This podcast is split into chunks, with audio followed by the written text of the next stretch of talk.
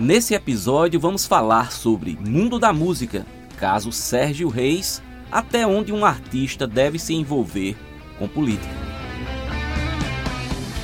Vamos inicialmente fazer um breve relato sobre o caso.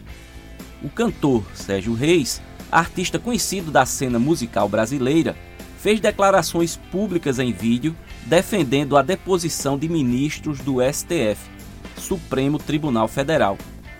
Também circulou um áudio onde o cantor fala o seguinte teor, abre aspas, se em 30 dias eles não tirarem aqueles caras, nós vamos invadir, quebrar tudo e tirar os caras na marra. Pronto. É isso que você quer saber? É assim que vai ser. Pronto. Fecha aspas. O posicionamento do cantor foi enquadrado como antidemocrático, sendo inclusive aberto inquérito na Polícia Federal para apurar o caso.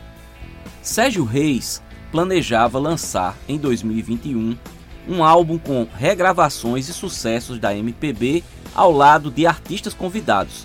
Segundo o produtor Marcos Bavini, em entrevista ao portal G1, revelou que o projeto não existe mais, na intenção de encerrar o caso. Porém, o assunto está longe de encerrar pois virou um embate ideológico entre artistas. Houve uma desistência pública de artistas já confirmados para a gravação do álbum, tais como Guarabira, Guilherme Arantes, Maria Rita, Zé Ramalho e Anastácia.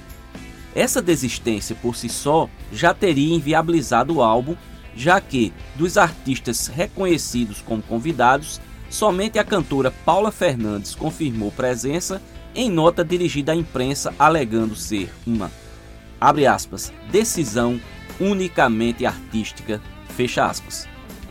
Porém, também apareceram outros artistas de peso da cena musical brasileira se oferecendo para participar do álbum do Sérgio Reis, a exemplo de Zezé de Camargo e a dupla sertaneja João Bosco e Vinícius. Infelizmente, essa questão transcende o território musical pois serve de palco para expor convicções ideológicas de diferentes correntes políticas. Afinal, vivemos num Estado democrático de direitos e as pessoas são livres para se posicionarem.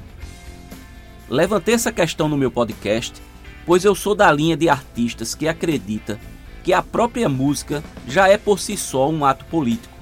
É através da música, com suas letras e ideologias, que o artista pode expressar os seus posicionamentos, não sendo necessário nem tampouco obrigatórios posicionamentos políticos explícitos, até porque o voto é secreto. Eu sou PS Carvalho, engenheiro civil, doutor, cantor e compositor da cidade de João Pessoa, na Paraíba. Para me localizar nas principais redes sociais e plataformas de músicas, é bastante simples. Basta digitar PS Carvalho. Por enquanto é isso. Espero ter trazido para você informações úteis e interessantes. Até o próximo episódio.